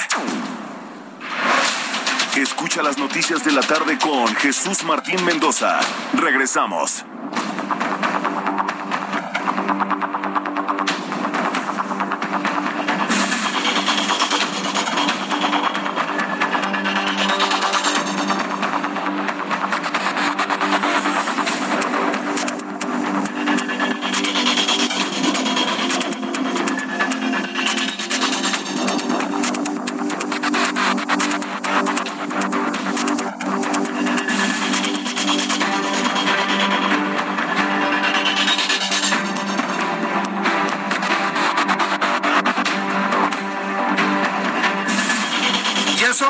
7 con 30. Las 19 horas con 30 minutos, hora del centro de la República Mexicana. Continuamos con la información en el Heraldo Radio. Bueno, ya le adelantaba, le adelantaba hace ya un, en el resumen de noticias hacia las 7 de la noche, ya le adelantaba que, bueno, pues este Karime Macías Tubilla, la ex esposa del exgobernador de Veracruz, Javier Duarte, anunció que apelará a la autorización de extradición de la Corte de Magistrados. Dice que va a apelar ¿Se acuerda, no? Es la mujer que está acusada de, estar vinculada con los fraudes que hizo su entonces esposo, Javier Duarte, ¿sí? La misma mujer que escribía en un cuadernito, merezco abundancia, merezco abundancia. Y, lo menciono para tener un, un, dato de ubicación, porque a lo mejor algunas personas no lo ubican por nombre, ¿no? Pero todos ubicamos esa persona que de una manera extraña empezó a escribir eso, ¿no? Como un mantra, ¿no? Como, como llamando a la ley de atracción, a lo que algunos creen mucho en eso, ¿no?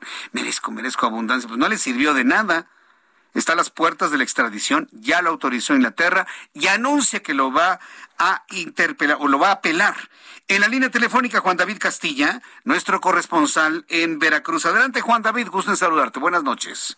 Muy buenas noches, Jesús Martín. Te saludo con mucho gusto desde Veracruz. Así es, el gobernador Cuitlagua García Jiménez aseguró que será aplicada la justicia contra Karime Macías Tubilla, como bien lo mencionaba Jesús Martín, ex esposa del exgobernador Javier Duarte de Ochoa, luego de que el Reino Unido autorizara su extradición a México. El mandatario estatal, en una conferencia de prensa que se llevó a cabo en el Palacio de Gobierno, celebró que la Fiscalía General de la República no haya abandonado este caso y, al contrario, haya logrado este primer paso en busca de justicia contra quienes saquearon al estado de Veracruz.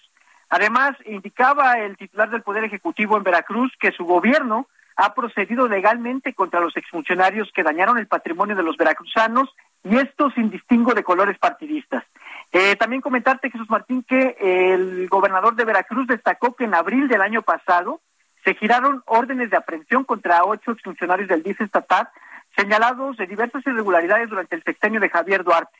Este exmandatario que se encuentra actualmente preso en el reclusorio norte por los delitos de lavado de dinero y asociación delictuosa. Recordar, Jesús Martín, a todas las personas que no reconocen a Karime por su nombre, que esta persona enfrenta cargos por el presunto desvío de más de 100 millones de pesos eh, por contratos con empresas fantasmas cuando fue presidenta del Sistema para el Desarrollo Integral de la Familia, y pues como bien lo mencionaba Jesús Martín, eh, su defensa anunció que va a apelar la decisión de los jueces británicos para que no sea extraditada a este país y pueda continuar con el proceso penal en su contra desde esta nación.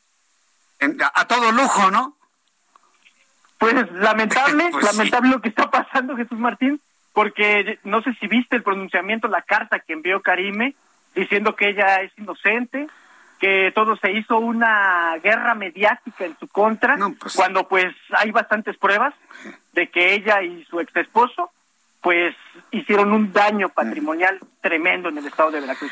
Bien, pues Juan David, gracias por la información. Estamos pendientes, un abrazo Jesús. Eh, estamos pendientes que te vaya. Pues, ¿Qué puede decir Karim Macías? Noticia sería que dijera, sí, soy culpable, ¿no?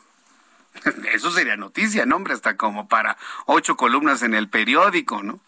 Eso sería noticia, declararse culpable. Pero acuérdense que todos los procesos, todas las cárceles están llenas de inocentes. Digo, sí hay inocentes, pero hasta los más culpables se dicen inocentes de todo lo que hacen, por supuesto. Pues veremos finalmente cómo fructifica toda esta, esta, esta apelación que va a interponer Karim Macías, que pues de alguna manera pues, es vecina de la reina Isabel, por el amor de Dios. Ahora van a decir que es nada más por, por el, gasto que le pasaba a su marido, ¿no? Que le alcanzó finalmente para vivir en la Villa Real, ¿no? Vive en Kensington. Pues ahora resulta que con el gasto pues sacó ahí con, con lo que le sobraba, con los dos pesos que le sobraban, ¿sí? ¿Se acuerda de la Bartola? Ah, bueno, pues le alcanzó para vivir a todo lujo en Kensington y ser vecina de la realeza británica. Ay, por Dios, ¿de verdad habrá alguien que crea eso? ¿Habrá alguien en este país que crea eso? Bueno, cada quien, ¿no? Son las 7.35, las 7.35 horas del centro de la República Mexicana. Vamos a asuntos que tienen que ver con nuestro país y allá en el municipio de Tecámac, en el Estado de México, Mariela Gutiérrez Escalante, en el pasado proceso electoral, se religió como alcaldesa en Tecámac. Eh, Mariela Gutiérrez Escalante, además, además es presidenta de la Asociación de Autoridades Locales de México AC. Estimada Mariela Gutiérrez Escalante, gusto en saludarla, bienvenida. El gusto es para mí, Jesús Martín, ¿cómo estás? Gracias por permitirme dirigir a tu auditorio. ¿Qué es esta Asociación de Autoridades Locales de México AC? ¿A quién representa? ¿A cuántos integran? ¿Cuáles son las funciones? Para conocer más sobre esta actividad. Eh, mira, en esta asociación, pues eh, estamos ya integrados más de 800 municipios y demarcaciones territoriales, en donde pues eh, habitan siete de cada diez ciudadanos y ya son gobernados por autoridades identificados con eh, la cuarta transformación y, y el 50% de ellos eh, son eh, encabezados por mujeres y por eso es un gusto encabezar esta esta asociación de municipios con este progresistas. Eh, entonces, ¿cuántos municipios están integrados, me decía? Con 800, 800 Ah. municipios, cerca de 800, eh, este, aproximadamente tenemos eh, la mayoría identificados eh, municipios progresistas, donde pues O sea, solamente de Morena, ¿no, no aceptan de otros partidos políticos? eh, no, te- tenemos de progresistas, me refiero a de las alianzas de MC, de Ah, PT, de ya lo Verde, de- Ajá, Ya, ya le entendí, le estaba entendiendo completamente al revés. Pues eso, entonces eso significa que este número va a crecer de una manera significativa, ¿no? En el corto plazo. Pues ya ves que creció el- en la pasada elección, fue la elección más grande. Eh, se eligieron cerca de mil, mil municipios, mil novecientos, quinientos municipios, de los cuales 800 terminaron identificados eh, del lado progresista, del ala progresista. Bien, correcto. Ahora, ¿cu- ¿cuáles son eh, lo- los compromisos eh, conjuntos o acordados entre todos los integrantes de esta asociación? ¿Hay un objetivo en común para todos?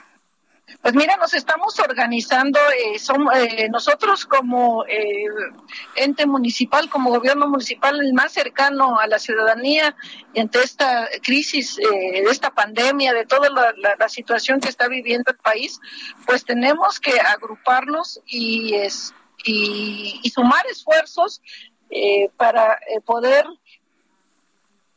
eh, que, que sean propositivas y de beneficio colectivo para nuestros gobernados. ¿Cómo se fondea la asociación, alcaldesa? Eh, a través de, de los propios municipios. Tecámac, el municipio de Tecámac, eh, este, y habemos varios, estamos organizados por circun- circunscripción. De igual manera, eh, es un monto muy pequeño el que el que se fondea a través igual de recursos públicos. Bien, recursos propios municipales. correcto. Quiero preguntarle sobre la administración de Tecámac. Fue usted reelegida. ¿Cómo van las cosas? Sobre todo ahora que tiene usted la cercanía ahí con el, el, el aeropuerto de la base militar de Santa Lucía. ¿Qué, qué tanto le va a impactar a su municipio y qué te- cómo se están preparando para ello, alcaldesa? Pues mira, lo- los, primeros, eh, hemos tenido grandes logros, de los cuales por supuesto este no es el mejor momento para, por la veda electoral, nos tenemos que, que limitar. Yo sé. Sin embargo, este, estamos, eh, la ratificación para otros tres años es la mejor cla- el- manifestación de que está a gusto la ciudadanía tecamaquense, de que saben que estamos transformando juntos, que hemos hecho un gran trabajo, sociedad y gobierno, porque de eso se trata la transformación, no es solo eh, cualquier logro en política, no es de una persona, es de, eh, es de la ciudadanía y, y de y de las autoridades. Y es así como yo se los he planteado a mis conciudadanos y hemos ido, eh, dirían los chavos, agarrando la onda ambos y vamos jalando hacia el mismo lado, eh, hacia el mismo lado, ciudad, eh, ciud- gobernados y gobernantes, para que podamos lograr esta tan anhelada transformación de, desde, el- desde nuestra patria chica que es Tecámac. Bien, pues eh, Mariela Gutiérrez Escalante, me ha dado mucho gusto el tener la oportunidad de saludarla en esta oportunidad aquí en el Heraldo Radio. Gracias por su tiempo y, y espero conversar con usted en una oportunidad futura. Muchas gracias. Te agradezco, Jesús Martín. Buenas noches. Hasta luego, buenas noches. Son las siete con cuarenta, las 19 horas con 40 minutos hora del centro de la República Mexicana. Mucha atención, por favor, súbale el volumen a su radio. Eh, le recuerdo que estoy también en YouTube, en el canal Jesús Martín MX, respondiendo y comentando sus puntos de vista.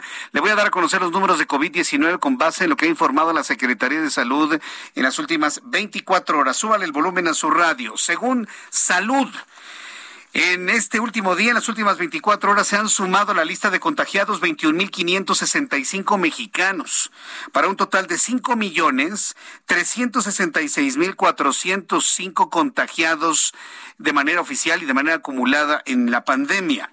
470 personas han fallecido según los datos de salud, para un total oficial, y subrayo oficial, porque usted y yo sabemos que son mucho más, pero de manera oficial 314.598 mexicanos habrían fallecido de COVID-19. El índice de letalidad se ubica en 5.8%, según los datos que ha dado a conocer la propia Secretaría de Salud. Eh, gracias, César Cancino, por su comentario. Carl Weiss, muchísimas gracias también. Curiosidades M, habla con Elizabeth Aguirre, pensó que los jueves andarías con el equipazo a esta. Jorge 12, se sigue muriendo mucha gente de COVID. Sí, Es más, precisamente ayer estaba revisando, haciendo una relación en cuanto a los números de contagio contra el número de muertos en el momento más alto de la de esta llamada cuarta ola, ahora que apareció el, la versión, sí, la versión, la variante Omicron, y cuando más muertos hubo, casi llegando a los 50 mil o rebasando los 50 mil eh, contagiados, había un número de muertos que no rebasaba los 200, 150. Digo, son muchos. La idea es que no muera nadie. Pero si usted compara los 150, 160, 170 que teníamos hace cosa de un mes, con los 470 hoy, 520 ayer, 643 el martes, 564 el viernes pasado, 927 hace exactamente una semana, pues evidentemente el porcentaje de fallecidos se ha incrementado de manera considerable. Y no falta el que dice, no hombre, todos esos contagiados y todos esos muertos son no vacunados. No es cierto, ¿eh? Son mitad y mitad al menos, ¿eh? Con los datos que tenemos de las instituciones, las instituciones de, de salud. Ahora, ¿cómo puede haber tantos, tantos enfermos y contagiados cuando nos dicen que prácticamente han vacunado a todos? Pues no cuadra. Si la mayoría están vacunados, entendemos que la mayoría de los contagiados también son personas vacunadas. Entonces, ¿A qué voy con este comentario? A que si usted está vacunado, se cuide también. Use el cubrebocas, tenga sana distancia, no salga a centros comerciales si no lo necesita, no se exponga a riesgos innecesarios. La vacuna no le evita que le entre el virus, tanto le entre el virus y usted lo esparce como una persona no vacunada. El vacunado también contagia el virus. Así, y eso está completamente confirmado. ¿sí? Entonces, ¿quiénes son los más vulnerables? No los vacunados. Los más vulnerables son los no vacunados. Y son los no vacunados los que deberían exigir un mejor comportamiento a los vacunados porque también tienen el virus, lo pueden transportar y lo pueden contagiar. Lo único que hace la vacuna es, según esto, dicen algunos, no enfermarse de manera grave y no ir al hospital y evitar en mayor medida el fallecimiento por COVID-19. Nada más, pero por lo demás, un vacunado se contagia tan igual que uno vacunado, ¿eh? Y eso se lo digo con todos los datos que ha dado a conocer la propia Organización Mundial de la Salud. Las 7.44, las 7.44 horas del centro de la República Mexicana. Entro en contacto con mi compañera periodista Adriana Luna. Ella es nuestra corresponsal allá en Guadalajara, Jalisco. ¡Qué historia! De verdad, yo, no sé si esta sea historia para película, Adriana, verdaderamente impresionante. Una historia para, para un guion cinematográfico eh, verdaderamente me ha impactado porque después de 16 años fue localizado un niño perdido. Adriana Luna, gusto en saludarte. Bienvenida. Buenas noches. Gracias, querido Jesús Martín, auditorio. Estamos hambrientos de buenas noticias y esta noche, como tú lo dices, Jesús Martín, les tengo un milagro porque hace 16 años, recién parida, Rosalía lloraba el robo de su bebé en una clínica del Seguro Social aquí en Guadalajara. Era un sentimiento de culpa, Jesús Martín, porque ella le había entregado su niño a una mujer, supuestamente una enfermera, que lo llevaría a los puneros. Pasaron los años, pero su corazón de madre le decía que su hijo estaba vivo. En realidad fueron casi 17 años y ella no dejó de buscarlo por todo el país. Solía aportar un dibujo del rostro que podría ser el de su hijo Chavita a los 16 años. Hace unos días la familia recibió una llamada anónima se le dijo a Yacir Macías, el padre, que su hijo estaba vivo, se le dejó en un sitio la carpeta con fotos del menor y su ubicación. Se dio parte a las autoridades y hoy, ¿qué creen? Elementos del cuerpo de búsqueda en Zapopan y agentes de la Fiscalía General de Jalisco le dieron la noticia a Yacir. Las pruebas de ADN dieron 99.99% de compatibilidad. Chavita está vivo, residía aquí muy cerca, en el municipio de El Salto, con otra familia, y sí, es el mismo que fue robado a su mamá en el 2005. Así lo confirma la prueba genética. La familia no quiere más investigaciones, solo quiere darle la bienvenida a su casa y recuperar esos años perdidos. Lo que más importa es que está vivo y en buenas condiciones de salud. Ya te imaginarás, Jesús Martín, hoy toda la familia algarabía completa. Aquí las palabras de su tío a los medios de comunicación. No sé, este, la verdad estamos llenos de emoción, dejamos de hacer todo lo que tengamos que hacer para venirnos a apoyar a mi hermano y más que nada, pues conocer a, a mi sobrino, ¿no? La verdad, su lugar siempre lo hemos tenido y aquí estamos, gracias a Dios. Sabemos que es un milagro. Sí, un milagro. Un milagro. Sí. Oye, Adriana, ¿y dónde estuvo estos 16 años este bebé, niño y ahora joven? ¿En dónde estuvo?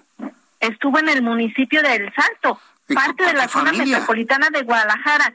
Aunque fíjate, la familia no quiere conocer más para no meter en problemas a, a la persona que les llamó de forma anónima. Obviamente en la Fiscalía de Jalisco sigue abierta la, la investigación en la carpeta para conocer qué pasó, quién o quiénes robaron al bebé hace 16 años y por qué fue a dar con una familia en el municipio del Salto. Obviamente, en simultáneo, la familia va a tratar de adoptarse al jovencito y darle la bienvenida en su verdadero vínculo biológico, obviamente acompañado de especialistas en salud mental, Jesús Martín. Pero como tú lo dices, es una historia que fácilmente podría llegar al séptimo arte. Sí, sin duda, es, es, una historia con un final feliz.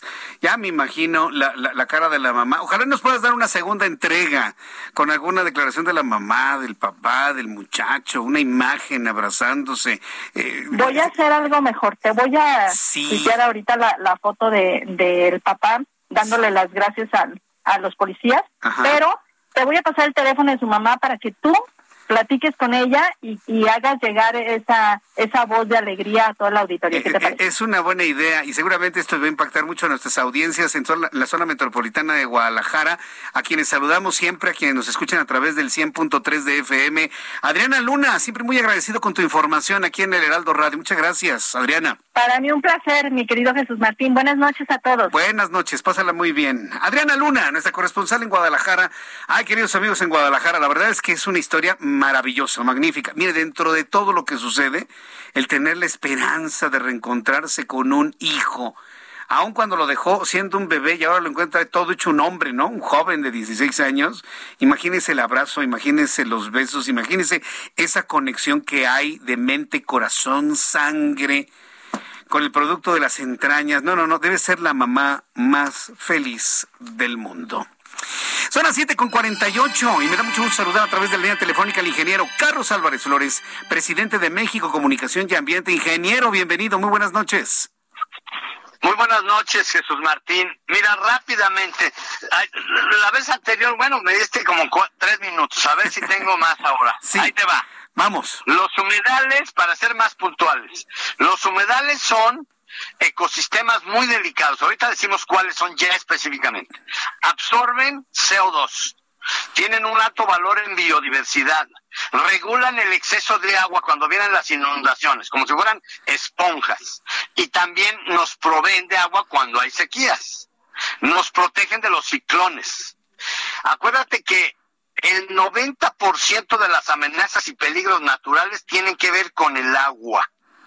En ese orden de ideas es que los humedales, ¿cuáles son los humedales? Bueno, son desde pastizales húmedos, turberas, pantanos, marismas, lagos, ríos, estuarios, deltas, bajos de marea, zonas marinas, costeras, manglares, que a mi juicio son los más importantes, arrecifes de coral, ojos de agua y sitios artificiales como estanques piscícolas, arrozales, embalses y salinas.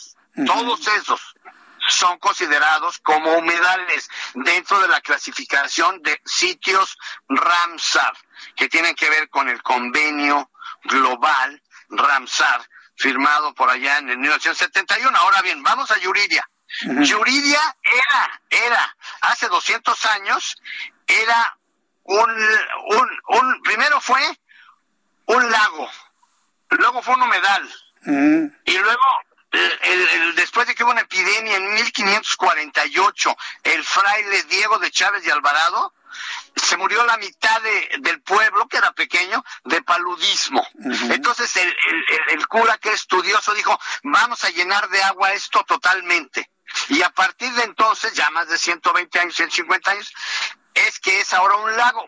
Técnicamente es una presa, porque tiene entrada y salida, pero como quiera, puede almacenar, tiene una superficie de hasta siete mil hectáreas y puede almacenar 220 millones de agua. El problema de hoy, hoy, así como estamos en este momento, recibe descargas de las aguas negras del municipio de Yuridia.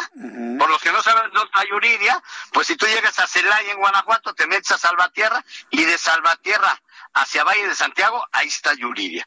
Entonces, hoy están contaminando con las aguas negras del, del, municipio porque su planta de tratamiento de agua no sirve, igual que tres mil plantas que hay en México. Si quieres, luego abordamos ese tema. Tenemos más de 60 mil millones de pesos tirados en plantas de tratamiento de aguas que están mal hechas, mal diseñadas, consumen mucha energía, no tienen buena biodegradación de la carga orgánica, en fin, es un fraude todo el tratamiento de aguas residuales en nuestro país. Entonces, las descargas de las aguas negras, más unas textileras que no tienen vergüenza y siguen tirando sus residuos tóxicos a la laguna, más las excretas de los animalitos que tienen en las granjas los pobladores de más de 10 comunidades ribereñas que están alrededor de la, laguna. Entonces, en lugar de ponerle a sus tierras donde cultivan un, un pedacito con maíz, en vez de ponerle las excretas al suelo, las arrojan a la laguna. Y la Semarnat, ¿dónde está? Y la Conagua, ¿dónde está? Y el gobierno del estado, ¿dónde está? Y el gobierno municipal, ¿dónde está? Pues no están, porque no hay gobiernos ya. Digo, si hay gobiernos porque nos cuestan y porque los mantenemos, pero no cumplen sus funciones de protección, sobre todo en este lago, en esta, en esta, en este ecosistema tan importante que es el lago de Yuridia, a donde ya para terminar, en 1997 hubo una sequía, en el 97, una sequía fuerte, no llovió mucho en la zona, en el Bajío, y entonces la Conagua decidió desviar el agua que le entrega Yuridia para tener ese espejo de agua, se la regaló a los productores agrícolas, ya sabes cómo es, ¿no? Le dan su cheque y su billete y vámonos. Entonces secaron la laguna. Tú no puedes secar un cuerpo de agua, eso es un pecado. Bueno, pues la secaron. Entonces en el 98, cuando empezó a llover en el verano, la poca agua que empezó a caer, como aquello se secó y toda la carga urbánica y toda la contaminación química que estaba ahí, generaron una enorme demanda química de oxígeno y una enorme demanda bioquímica de oxígeno. Cuando llegaron las aves migratorias en octubre del 98 con un espejo de agua de 50 centímetros, esa agua pues no era vida, estaba muerta, llena de contaminantes. ¿Y qué pasó? Además del botulismo, los metales pesados, mercurio, entonces se murieron 15 mil aves migratorias que vienen del norte de Estados Unidos y del sur de Canadá todos los inviernos, noviembre, diciembre, enero, febrero y marzo. y se murieron. Yo estuve ahí. Yo estuve ahí, yo saqué 200 patitos muertos con las manos. Fue de las primeras denuncias que me hizo en el programa de la tarde, ¿se acuerda, ingeniero? Acuérdate, acuérdate. Yo te hice la denuncia en exclusiva a ti. Entonces, Bien, ingeniero. hoy, lo, hoy lo traigo como remembranza a propósito de los humedales. Ese es mi comentario el día de hoy. Nos escuchamos el próximo jueves, ingeniero. Le envío un fuerte abrazo. Gracias siempre. Por, por favor, esté aquí el próximo jueves. ¿Mm? Bueno, voy a hacer todo lo posible. Muy buenas noches. Hasta luego.